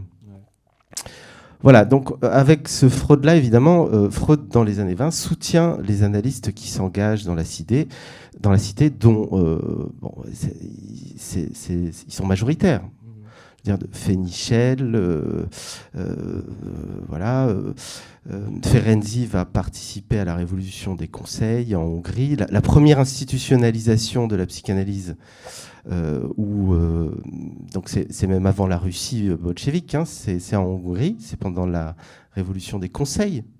Donc ça, ça aussi, généralement, on n'en parle pas vraiment, mais c'est dans le deuxième pays communiste au monde c'est quand même pas rien cette affaire. Hein. Freud soutient tout ça. Hein. Et il regarde avec intérêt l'expérience russe. Euh, on retient souvent de Freud son anticommunisme euh, de 29 dans le malaise dans la civilisation, ce qui est, vrai. Hein. Euh, mais on, occulte toute la séquence antérieure où, au contraire, il, il voyait d'un œil favorable les mouvements progressistes et il y plaçait un espoir pour l'avenir de la culture. Hein vous expliquer le, basculement de Mazet dans la civilisation de ce point de vue-là bah, C'est-à-dire en 29, tout tourne mal. euh, euh, voilà, euh, la Russie c'est fini, Staline a repris euh, le, pouvoir, le, fascisme est en Italie, le, nazisme gagne partout des voix, il y a le, fascisme austro-hongrois aussi, enfin bon, et, et donc il n'y a plus de perspective. Euh, Freud. Pour, le coup, l'histoire l'affecte euh, directement. Euh, je, pense. Bon, il, était aussi malade. Il je ne sais pas combien d'opérations il a subi. Il avait perdu son fils, enfin, à la guerre. Bon, mais l'énergie des années 20 qu'il manifeste pour l'implication des analystes dans la cité, les positions politiques qu'il défend, l'implication qu'il a et le soutien qu'il apporte à la troisième génération d'analystes euh, dont, Reich est une des figures les plus célèbres, mais il n'est pas du tout le seul. Reich n'est pas seul. C'est un mouvement euh, général. je veux dire, Simmel préside la Société des médecins socialistes, Hélène Deutsch est proche de Rosa Luxembourg. voilà, on, pourrait vraiment multiplier. en fait, c'est la norme à ce moment-là. Hein, voilà. Donc, Freud va abandonner en 29 l'hypothèse euh, selon laquelle, effectivement, euh, des changements euh, dans la société et dans la culture puissent diminuer l'hostilité à la culture. Mais c'est une hypothèse qui a toujours été présente chez lui. Il va abandonner cette hypothèse au profit d'une hypothèse plus univoque qui est que la culture est juste un mal nécessaire. Hein. La, difficulté, si vous voulez, c'est pas euh, à, la, fin, peut-être, c'est pas forcément Freud, c'est plutôt euh, quel Freud on retient aujourd'hui. Le pessimiste. Euh, voilà, quel Freud est promu aujourd'hui ou quel Lacan est promu aujourd'hui. Moi, j'ai un rapport au texte assez libre. C'est sûrement ma formation première qui me l'autorise mais euh, on peut lire les, œuvres euh, autrement que les, les exégètes euh, les plus autorisés le font. On peut opposer d'autres exégèses et d'autres manières de lire. Pour le, coup, pour le coup, vos collègues, certains sont un peu gênés ou énervés par votre lecture oh, Je ne sais pas, je ne crois pas qu'il m'ait encore lu. Donc pour le moment, euh, voilà, c'est pas peut-être, c'est-à-dire, euh, bon, on n'a pas le même âge non plus.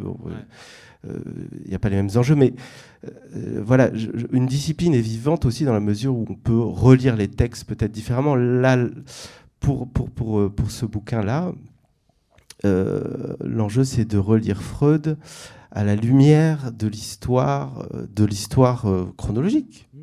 Et du coup, évidemment, l'exégèse, ça fait une variation, parce qu'on ne peut pas, du coup, lire Freud à partir du dernier Freud, et en, en oubliant qu'est-ce qui se passe dans le champ social, qu'est-ce qui se passe au niveau de la pratique concrète que soutient Freud, que font les analystes concrètement, euh, vous voyez, ça éclaire autrement l'exégèse et, ça produit une lecture euh, décalée. Mmh, mmh. Avant d'aborder l'épisode de Saint-Alban euh, et de la Borde, peut-être quand même rapidement, hein, expliquez-nous ce qui s'est passé dans les années 70 là, à Heidelberg, parce que pour le coup, ça, je pense que c'est un mouvement assez peu connu.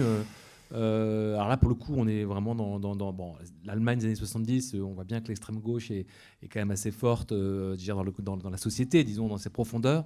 Et, qu'est-ce qui se passe là, du coup, avec ce mouvement de psy dans les années 70 que c'est une expérience, en effet, assez radicale et qui, voilà, qui interroge aussi, justement, la place de la psychanalyse dans, la société.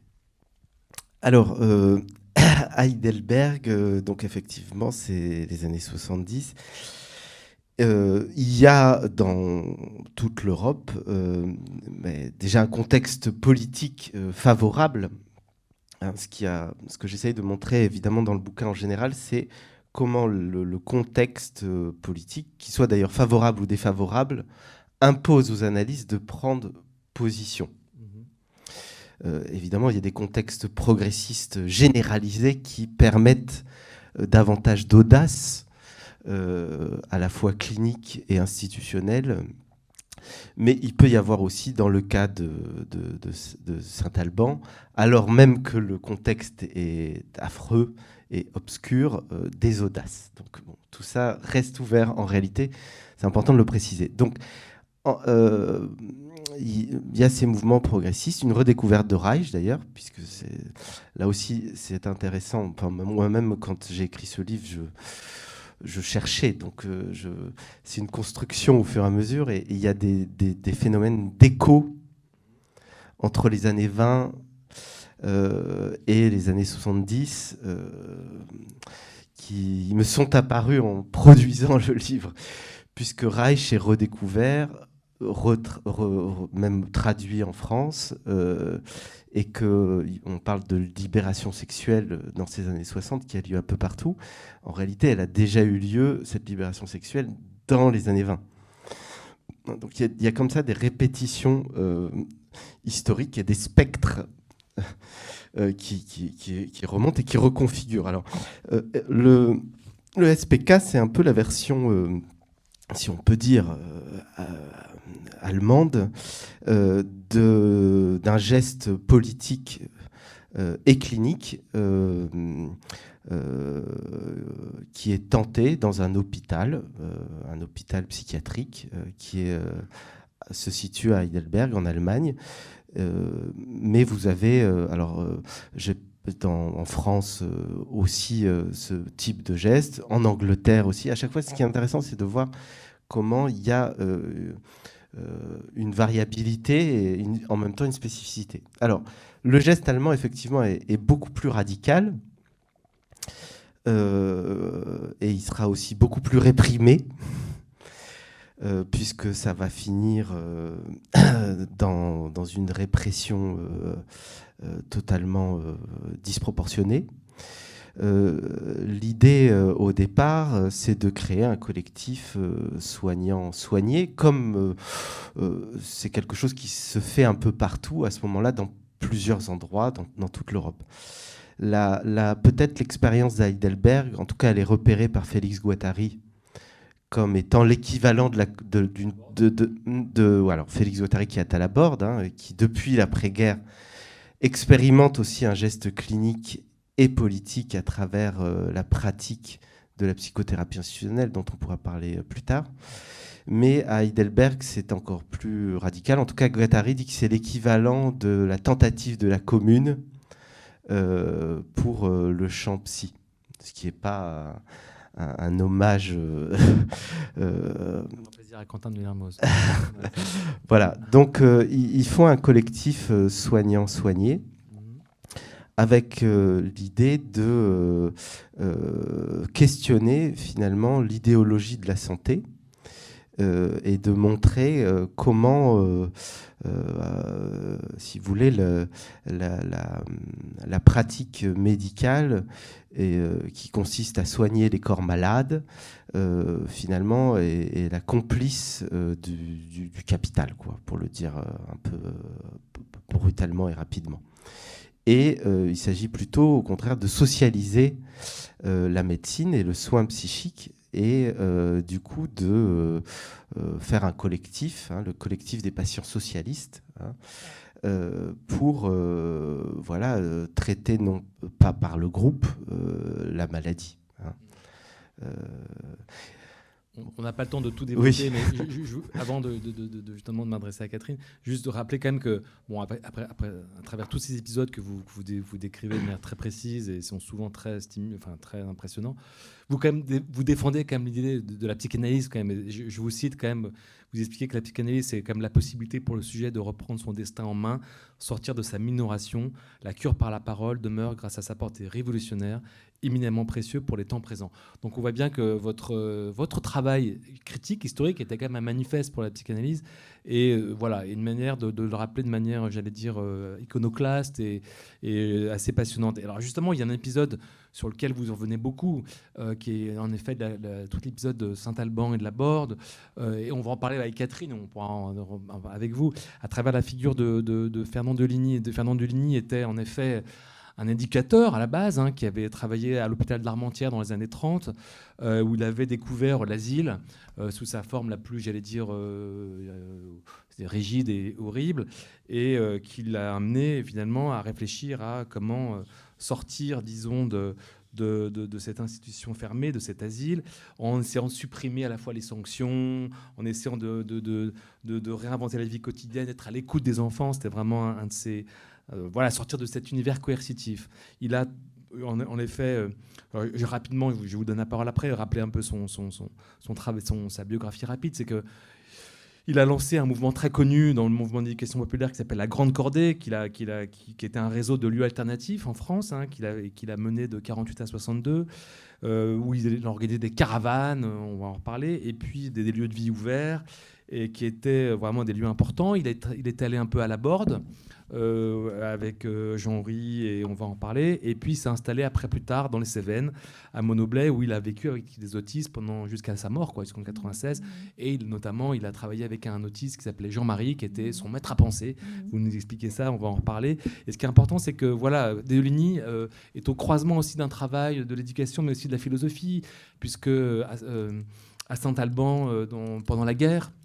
Il va fréquenter euh, François Toscaïès, mais aussi Georges Canguilhem, euh, évidemment aussi euh, des poètes, Christian Tzara, des artistes, Paul Éluard. Bon, c'est un, foyer très très fécond où s'invente d'une certaine manière un rapport à la folie et à l'institution elle-même. Voilà. Donc expliquez-nous, Catherine, finalement, pourquoi pour vous, Deligny, qui est quelqu'un qui a travaillé, qui a, déplacé toujours un petit peu les catégories, vous nous expliquez que pour lui, l'important pour un enfant, c'est pas de dessiner, mais de tracer. Euh, c'est pas de filmer, mais de camérer, comme il le dit. Vous allez nous expliquer ce que c'est. Le langage, vous l'opposez au tacite, évidemment, qui vient un peu un décalage.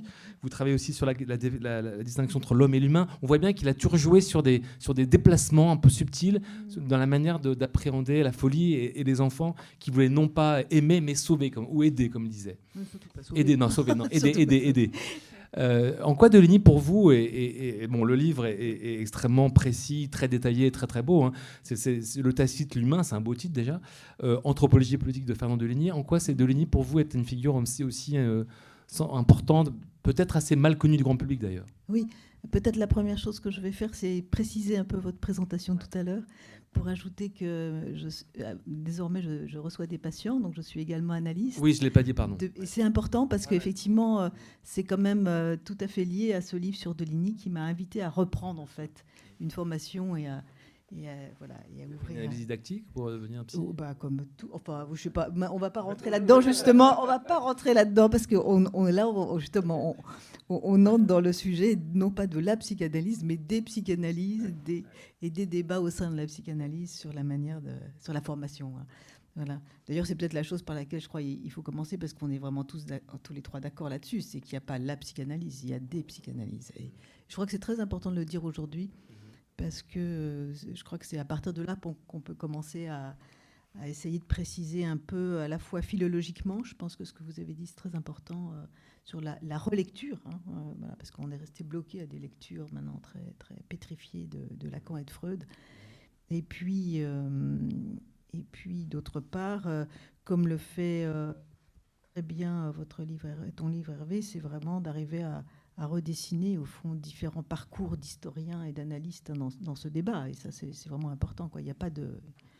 C'est une réalité très complexe. Alors, euh, pourquoi Deligny? Eh bien, paradoxalement, Deligny m'est arrivé par euh, mon livre précédent qui s'appelait L'enseignement de la torture et qui était un livre à partir de l'essai de Jean Améry sur la torture. Donc, voilà. Et c'était un livre dans lequel j'avais euh, cru forger plus ou moins un concept qui était celui de corps commun. Et, à partir des, travaux de Anzieux, euh, concept que j'ai retrouvé. Didier Anzieux. Oui, mmh. euh, concept que j'ai retrouvé chez, chez Deligny, qui, qui, lui donne, qui m'a permis de lui donner une extension, hein, euh, voilà, beaucoup plus grande. Alors Deligny m'est arrivé vraiment comme ça par mon, par ma propre recherche philosophique. Et, et, pourquoi, avoir continué? C'est parce qu'il me semblait qu'effectivement c'était un outil de déplacement extraordinaire et euh, je ne l'ai pas fait du tout pour sauver la psychanalyse, euh, mais effectivement, en le faisant, ce livre, euh, d'ailleurs, il est très très peu question de psychanalyse dans mon, dans mon livre, comme vous l'avez vu. il m'a semblé que autant finalement la psychanalyse avait peu à dire sur Deligny d'une certaine façon, mais autant Deligny avait à apprendre aux psychanalystes. Hein. Euh, pour inventer des, nouvelles cliniques, hein, des nouvelles formes de cliniques, parce que je pense qu'effectivement, non seulement il y a un problème euh, au plan de la théorie, mais il y a, aussi un problème au plan des pratiques, hein, parce qu'il y a n'y a pas la pratique, il y a des pratiques. voilà. Donc, euh, alors, pour, pour, répondre, bon, il y a différentes, différentes manières d'approcher la question de, effectivement, qu'est-ce que Deligny peut apporter au champ analytique. D'abord, peut-être il faut rappeler historiquement, hein, c'est-à-dire que quand Deligny euh, commence sa carrière d'instituteur spécialisé puis d'éducateur spécialisé, qui est au fond son premier, euh, sa première fonction mhm. entre 1937, donc euh, le Front populaire, et puis 1963 à peu près. Hein, bon. Et vous avez très bien rappelé la manière dont il avait été, non pas du tout d'ailleurs à la Borde, hein, mais il était pendant la Seconde Guerre mondiale, il est à l'hôpital psychiatrique d'Armentières il est à l'IMP, l'Institut médico-pédagogique d'Armentières, où il s'occupe d'enfants alors euh, débiles, arriérés, euh, coupables, malheureux, comme on disait à l'époque. Et euh, parallèlement, hein, et à Armentières, il invente effectivement des manières de faire avec ses enfants complètement, disons, qui apparaissent aux autres très très extravagantes. Hein. mais également des manières de jouer avec l'institution psychiatrique. Et notamment, ça a été vraiment lui le premier, le premier à, penser quelle était la fonction au fond du, quelle pouvait être la fonction au fond du, gardien, hein, parce qu'on sait bien que dans les asiles il n'y avait pas d'infirmiers, il y avait des gardiens et qui étaient souvent d'ailleurs des gardiens de prison qui étaient devenus euh, des gardiens dans des asiles. Et Deligny, euh, avant même, euh, disons, ce qui va se passer à Saint-Alban, va, va tenter finalement de proposer à ces, à ces gardiens de prison devenus gardiens d'enfants arriérés, si je puis dire, et eux-mêmes internés, euh, des, citoyens à part entière qui finalement feraient euh, usage de leur qualité de citoyen pour aider ces enfants hein, et pour essayer de penser quel est le seuil entre l'institution et la société. Hein. Donc vraiment, c'est une des opérations les plus importantes, disons, début de la carrière de Dolini, c'est d'avoir complètement repensé l'espace euh, de l'hôpital comme un espace potentiellement démocratique à partir du moment où on, rétablissait une porosité finalement. Hein. il ne suffit pas de laisser les enfants sortir de l'hôpital, euh, ni, euh, ni d'inventer des jeux, etc. Mais il faut véritablement remodeler de l'intérieur l'institution. Hein. Donc c'est vraiment quelqu'un qui a, qui a, pensé, alors comme, comme ensuite l'aborde, vraiment la question de l'institution comme, comme euh, fonction soignante. Hein. Est-ce qu'une institution peut être soignante? Et la position de Deligny va être d'ailleurs assez parallèle à celle de Houry, en tout cas dans, un premier temps, puisque finalement, pendant, pendant une trentaine d'années, il va néanmoins euh, tenter de faire avec hein, euh, des, institutions, des méta-institutions, des para-institutions. Hein. Il va inventer, mais sans véritablement euh, se, disons, sortir du cadre institutionnel. Dans, un premier temps, il va véritablement penser qu'il faut jouer dans l'institution en essayant de transformer l'institution en milieu. Et que c'est par cette translation de l'institution, on va dire comme euh, une espèce d'autorité euh, instituée d'en haut en milieu, qui est un milieu produit par les corps qui vivent ensemble, hein, par la vie ensemble, par des formes de vie, qu'on peut véritablement, au fond, euh, non pas réformer, mais transformer de l'intérieur la situation institutionnelle. C'est important ce que vous dites parce qu'on mm. on a souvent tendance à penser de manière un peu spontanée que, que, que la critique justement qui est faite à ce moment-là de l'asile est, est, est, forte, mais en fait il est très attaché à la notion même d'asile, et comme Toscaès aussi. Il défend l'asile comme, comme un refuge de la folie, précisément. Absolument. Il y a une phrase très connue de Toscaès que je mm, cite mm. parce qu'elle est importante mm. et qui, je pense, résume son travail aussi. Toscaès disait, Toscaès qui était un psychiatre aussi qui venait de, Catalogne, qui, avait donc euh, travaillé euh, à Saint-Alban dans les années 40-50, il disait que sans la reconnaissance de la valeur humaine de la folie, c'est l'homme lui-même qui disparaît. Je pense que c'est quand même central dans, la manière dont ils envisagent euh, cette, question-là. Donc ils sont attachés à l'institution. Ce qui, ce qui critique, c'est ce qu'ils appellent l'institué. Voilà, hein. donc ça, ça c'est vrai, oui, c'est vraiment un, élément très important parce qu'au fond, il y a, l'idée que euh, la question, c'est pas de sortir de l'institution, hein, c'est de savoir comment, comment on fait avec. Et finalement, très longtemps, ces gens vont penser qu'on peut, qu'on peut précisément euh, euh, travailler avec, avec l'institution et que les institutions sont possiblement des abris. D'où le double sens du mot d'asile, hein, que Toscaïès comme Deligny, au fond, reprennent à leur, à leur compte en disant, mais au fond, l'asile, c'est aussi l'abri. Et, cela, tout simplement parce qu'ils avaient fait une expérience incroyable à Saint-Alban. Alors, Deligny de façon euh, indirecte, parce qu'on le lui a raconté, mais Toscaïès de manière directe, puisqu'il en était un des, un des, initiateurs. Il, il dirigeait en fait en, sous-main avec Bonafé euh, l'hôpital psychiatrique de Saint-Alban, hein, Lucien Bonafé. Saint-Alban, en, Lozère, donc. Voilà. et qui était un hôpital psychiatrique euh, où s'étaient réfugiés des psychiatres résistants, hein, mhm. euh, qui étaient tous poursuivis par la Gestapo, quand c'était pas par, par les, le Soviet suprême, hein, comme Toscaïès, et qui s'étaient réfugiés dans cet hôpital un peu avec des protections diverses, politiques, notamment de la résistance, évidemment, et de la résistance communiste, pour, pour à la fois se mettre à l'abri et puis accueillir un certain nombre d'intellectuels et d'artistes. Hein. Donc, ce qui est assez étonnant, c'est qu'à Saint-Alban, on a vu débarquer à partir de 43, eh bien, euh, Éluard, Sarah, euh, Ganguilhem, enfin bon, voilà. Antonin Artaud. Antonin Artaud. Et donc euh, voilà, donc euh, ça a été un endroit extrêmement impressionnant. Où, Fanon Oui, non, Fanon bien après. Hein, Fanon, non, c'était en 47. Mais ce qui est surtout très intéressant, c'est de voir qu'au fond, ces gens ont pensé que la, disons, la cause des fous et la lutte contre le fascisme, c'était la même chose, et qu'il ne fallait, on ne pouvait pas dissocier l'un et l'autre. Hein. Ça, je crois que c'est un fondement politique aussi de notre de notre métier. Enfin, voilà. Et ça reste, et ça, je trouve que c'est toujours vrai au fond cette chose. Mmh. Et une des choses les plus étonnantes, indépendamment bon, de la réforme de tout ce qui s'est passé à Saint-Alban, bon, très important, mais qui nous éloigne de Deligny proprement dit, euh, c'est que, euh, au fond, les fous, hein, si je puis dire, hein, qui étaient quasiment tous des très très grands chroniques. Hein. C'était un hôpital où il y avait des gens euh, apparemment, comme on dit, très malades ou très loin. Bon. Mmh. eh bien, tous ces, tous ces malades mentaux, entre guillemets, étaient tout à fait au courant de la présence des résistants dans, les, dans les murs de l'hôpital, sans compter qu'ils étaient tout à fait au courant, évidemment, des, des, des, positions de, des, psychiatres. Et ils ont protégé et leurs et leur psychiatres et les invités, les hôtes de Saint-Allemand. Et là, il y avait vraiment une solidarité qui s'est, révélée, qui est une solidarité hein, qui, qui, est tout à fait incroyable et qui, tout d'un coup, évidemment, défaisait hein, la, construction de l'asile. Alors, je, raconte ça parce que je crois que Deligny fait partie d'une histoire. Hein. On a beaucoup tendance à penser Deligny comme une sorte de fou génial, un peu hors de tout.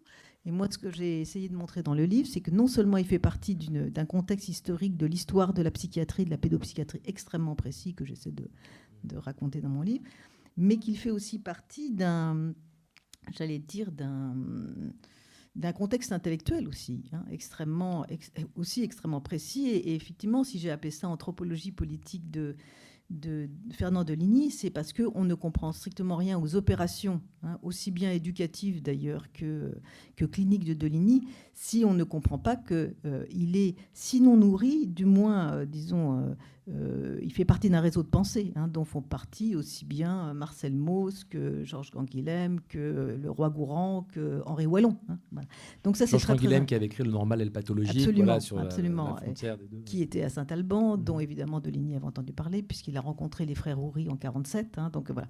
Donc tout ça est au fond un, un humus intellectuel euh, extrêmement présent euh, dans le travail de Deligny. Hein. donc c'est pas du tout quelqu'un qui est, qui, est, hein, qui, est, hors du monde.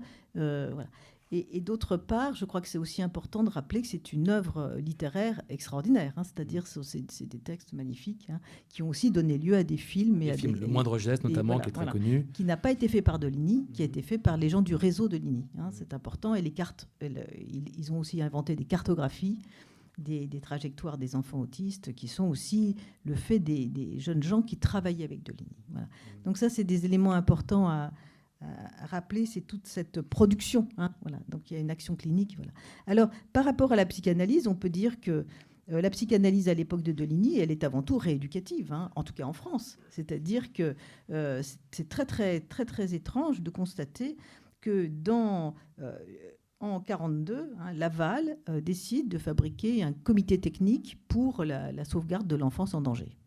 Et il met dans ce comité technique aussi bien euh, des, gens extrêmement, des, quasiment des psychiatres génistes, hein, comme le docteur Lafont, euh, Georges Heuillet, hein, qui est, on va dire, catholique, etc., bon, que des gens comme, comme Lagache, Daniel Lagache, ou que des gens comme Le Guillon, c'est-à-dire des gens d'une provenance idéologique extrêmement importante, et que, au fond, les psychanalystes font quand même partie euh, sans, disons, sans s'en émouvoir, hein, d'une institution qui a été fondée quand même par, euh, par, Vichy. Hein. Donc ça, c'est quand même important de se rappeler que la Gage faisait partie de, cette, de cet institut technique, certes, mais enfin qui était quand même, hein, euh, disons, l'objet de, de, la, Laval et, et, promu par, par Alexis Carrel. Donc vous voyez, c'est que la psychanalyse à l'époque où Deligny commence son travail d'éducateur, elle est profondément, elle est déjà tout à fait intégrée dans la pédopsychiatrie, tout à fait intégrée dans les instituts médico-pédagogiques comme un outil d'exploration des complexes des enfants, hein, au même titre que l'ergonomie, etc. Donc c'est important de, voir que la psychanalyse a déjà à cette époque-là complètement été intégrée comme un outil de rééducation. Et c'est ce contre quoi va se battre Deligny. Et c'est en ce sens qu'au fond, l'action de Deligny, elle, peut apparaître comme très anti-psychanalytique. Hein. Il s'est opposé beaucoup à cette idée d'une sorte d'utilisation euh, orthopédique de la psychanalyse, hein, qui était quand même celle qui était, euh, qui était celle des pédopsychiatres. Et, et, toute sa vie, d'une certaine façon, il s'est quand même battu contre ce qui est le postulat de la psychanalyse, à savoir que, au fond, ce qui est important, hein, ce qu'on va pouvoir travailler dans la clinique, c'est le fait que l'homme, c'est un sujet parlant.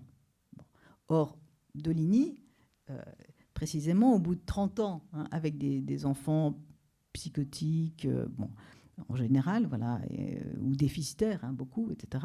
bon, une œuvre plutôt éducative, a décidé, comme vous le disiez, au bout de 30 ans, de partir sur les pas, dit-il, d'un enfant autiste, Jean-Marie. Hein, il part dans les Cévennes, euh, après un court passage à la Borde, et, et, au fond, il va explorer là une hypothèse qui est fondamentalement, alors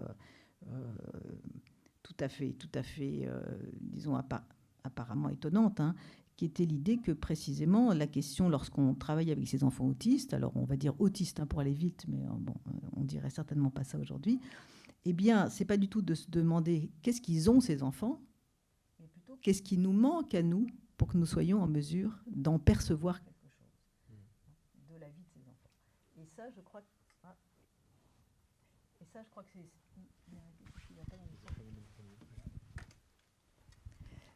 et donc, il, va en ce sens-là, il, va se, il va se déterminer euh, absolument contre les, disons, les postulats les plus massifs de, la psychanalyse, notamment de la psychanalyse lacanienne. Hein. Alors, il connaît assez, assez peu Freud, à mon avis, il connaît un Freud assez basique. Il a lu Lacan, en tout cas les premiers séminaires qui lui ont été transmis par un certain nombre d'amis, et il a été très très fasciné par Lacan, euh, tout, en, tout en finalement euh, euh, fasciné par les textes, fasciné parce qu'il avait tout à fait compris qu'il y avait quand même quelque chose qui, entre eux, euh, euh, pouvait circuler, qui était le concept de réel. Hein, donc ça, il avait parfaitement compris. Mais il s'est opposé finalement assez radicalement à ce que Lacan appelle, enfin ce que Lacan appelle pas d'ailleurs, ce que les lacaniens ou les théories déduites de Lacan appellent le symbolique. Hein. Donc il y a chez lui une position absolument assez radicale en disant au fond, la langue n'est pas du tout au fond et ce, est une espèce de déficit. C'est-à-dire que c'est précisément parce que nous sommes des sujets parlants que nous sommes euh, imperméables, aveugles à un certain nombre de phénomènes humains. Hein. Euh, voilà. Et, ça, c'est une thèse, euh, disons, qui peut paraître extravagante, hein, si on pense évidemment à la suprématie qu'on donne en général à, la, parole, mais qui est, qui l'amène à penser un registre qui, moi, m'intéresse dans mon livre, qui est le registre de l'humanisation. C'est-à-dire, il va dire, au fond, euh, euh, ni la socialisation, ni la civilisation, hein, comme process, ne vont de soi si, au départ, n'est pas préservé. Hein, c'est un, soubassement hein, qui est le, soubassement de l'humanisation. Euh, et, il va tenter de penser, au fond, qu'est-ce que c'est que ce plan Hein, d'humanisation qui n'est pas celui de la société, qui n'est pas non plus celui de la civilisation. Et il va essayer de penser hein, quelle est au fond, quelles sont les, les pratiques humaines hein, et quelle est au fond cette dimension de l'humain qui euh, ne se résorbera pas par un effet de, l'évolution ou de je ne sais quoi dans ce qui serait de l'ordre du social ou du civilisé. C'est-à-dire qu'il ne sera jamais pris ni dans la norme, ni dans la langue, ni dans les valeurs, euh, etc et, qui néanmoins, alors c'est ça qui est intéressant, et qui néanmoins pour lui est un, est un plan où, il y a bien de la culture. Hein. C'est pas du tout de l'archaïque. Hein. C'est pas de l'archaïque, c'est pas du primitif, c'est pas, hein, pas de l'antériorité. Hein. C'est alors bon. Ensuite, c'est quelque chose qui renvoie à une histoire de l'humanité, hein, qui est une histoire alors.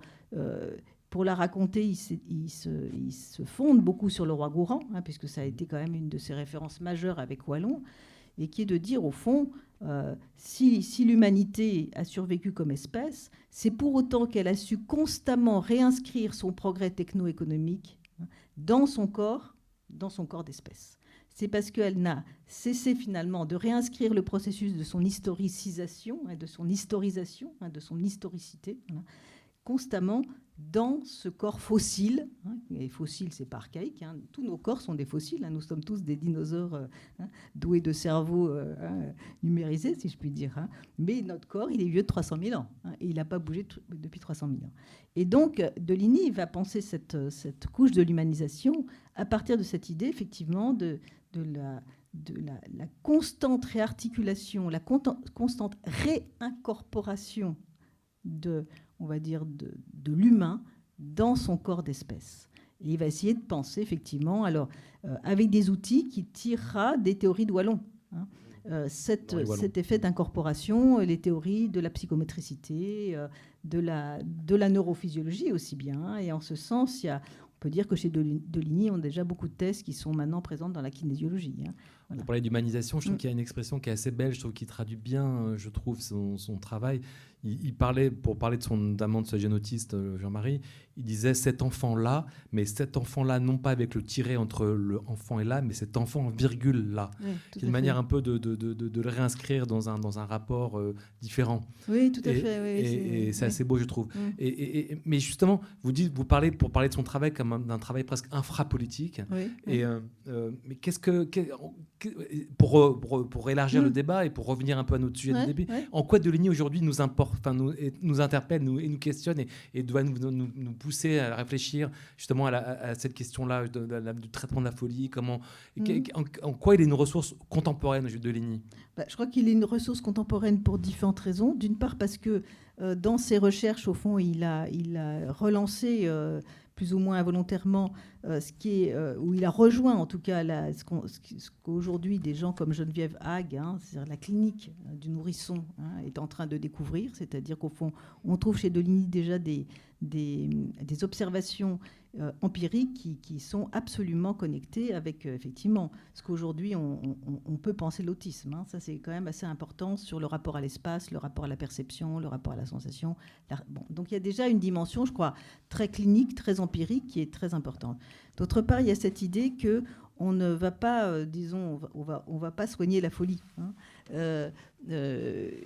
En ce sens que euh, ou, du moins que c'est pas par la relation psychologique. hein. Je crois qu'une des choses les plus intéressantes de Deligny, finalement, pour nous, hein, c'est sa haine de la psychologie. hein. C'est-à-dire qu'il comprend bien que c'est pas en fabriquant des sortes d'artefacts relationnels euh, qu'on va pouvoir, c'est ce qu'on pourrait appeler le régime psy, qu'on va pouvoir effectivement aider, hein, aider les sujets en souffrance. Et ça, je crois que c'est quand même une, une, euh, chose très très importante d'arriver à penser nos, pratiques euh, psychanalytiques comme différentes des, des pratiques psychothérapeutiques, hein, c'est-à-dire euh, comme n'étant pas de l'ordre de la solution et comme étant des pratiques qui ne sont pas, et en ce sens ça rejoint relativement Lacan, des pratiques de l'intersubjectivité. Et donc ça, je crois que ça, ça nous aide aussi d'un point de vue clinique.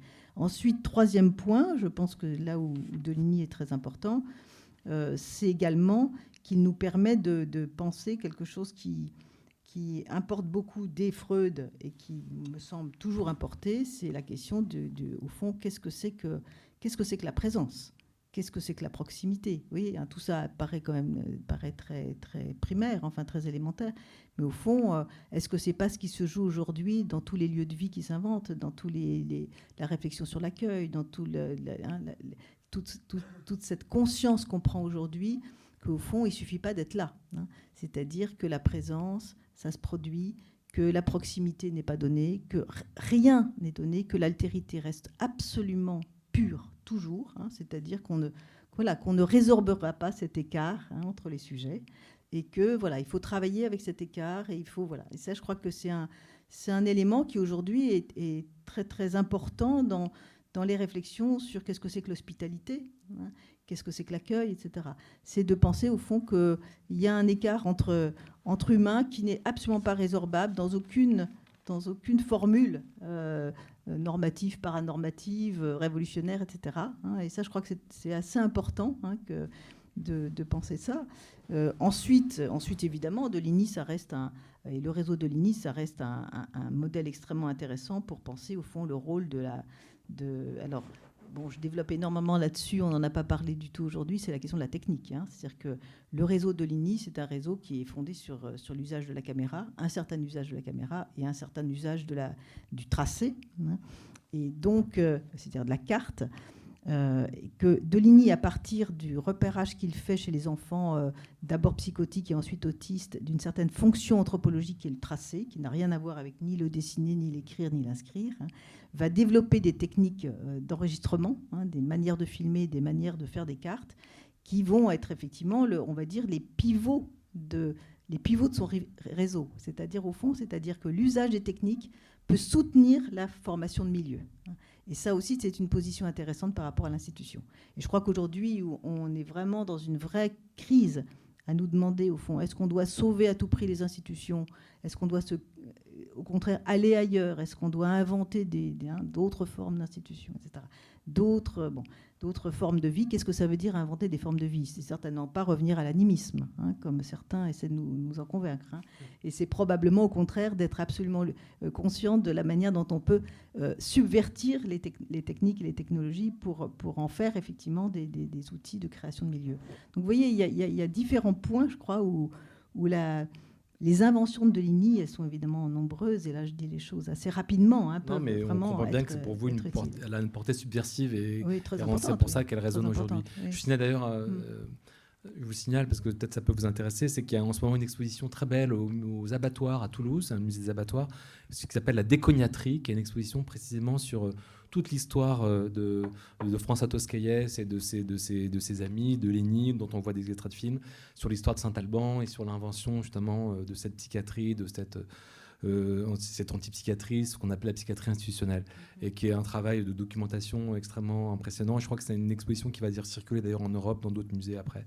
Et donc c'est aux abattoirs de Toulouse jusqu'en mars, je crois. Donc si même vous passez par là, allez-y. Euh, merci beaucoup. Euh, bah, en fait, on, a pris du temps. Je, voilà, donc je je, je, veux pas qu'on soit trop long. Je ne sais pas si des gens veulent poser des questions, mais n'hésitez pas à nous interpeller. Je pense que on n'a pas, euh, comme on dit, fait le tour absolu euh, des impasses de la psychanalyse, mais l'idée c'est de l'interroger, hein, de l'interpeller. Mais je crois bien qu'en vous écoutant, euh, chacun d'entre vous, on a bien saisi en quoi elle avait encore des, choses à nous dire, et peut-être en l'élargissant, en la raccrochant à des traditions, à une histoire, à d'autres à d'autres sciences, et que d'une certaine manière, elle peut nous aider. je pense qu'aujourd'hui vu les névroses euh, qui nous entourent, il y, a encore du travail, n'est-ce pas? Euh, C'est pas de psychanalystes en face de moi qui vont dire le contraire. en tout cas, je, pense que vos trois, livres se complètent extrêmement bien et nous donnent plein d'idées. Et en tout cas, nous font espérer que la psychanalyse va se réinventer et d'autant plus puissante. Voilà. Si euh, pas d'autres questions, peut-être s'arrêter là. Si vous avez envie de réagir, parce qu'on a un peu pris trop de temps, c'était un peu trop long peut-être. Bon, bah écoutez, euh, merci beaucoup en tout, cas d'être euh, venu. Merci à tous les trois. Donc, je rappelle vos livres. Euh, Catherine Perret, Le Tacite, L'Humain, ça c'est à librairie du XXe siècle, c'est au Seuil. Florent Cabaron Garça, c'est à la Fabrique, l'histoire populaire de la psychanalyse. Et Hervé Mazurel, c'est à la Découverte. donc trois très bons éditeurs. Hervé Mazurel, Inconscient, l'oubli de l'histoire. Merci beaucoup. À bientôt.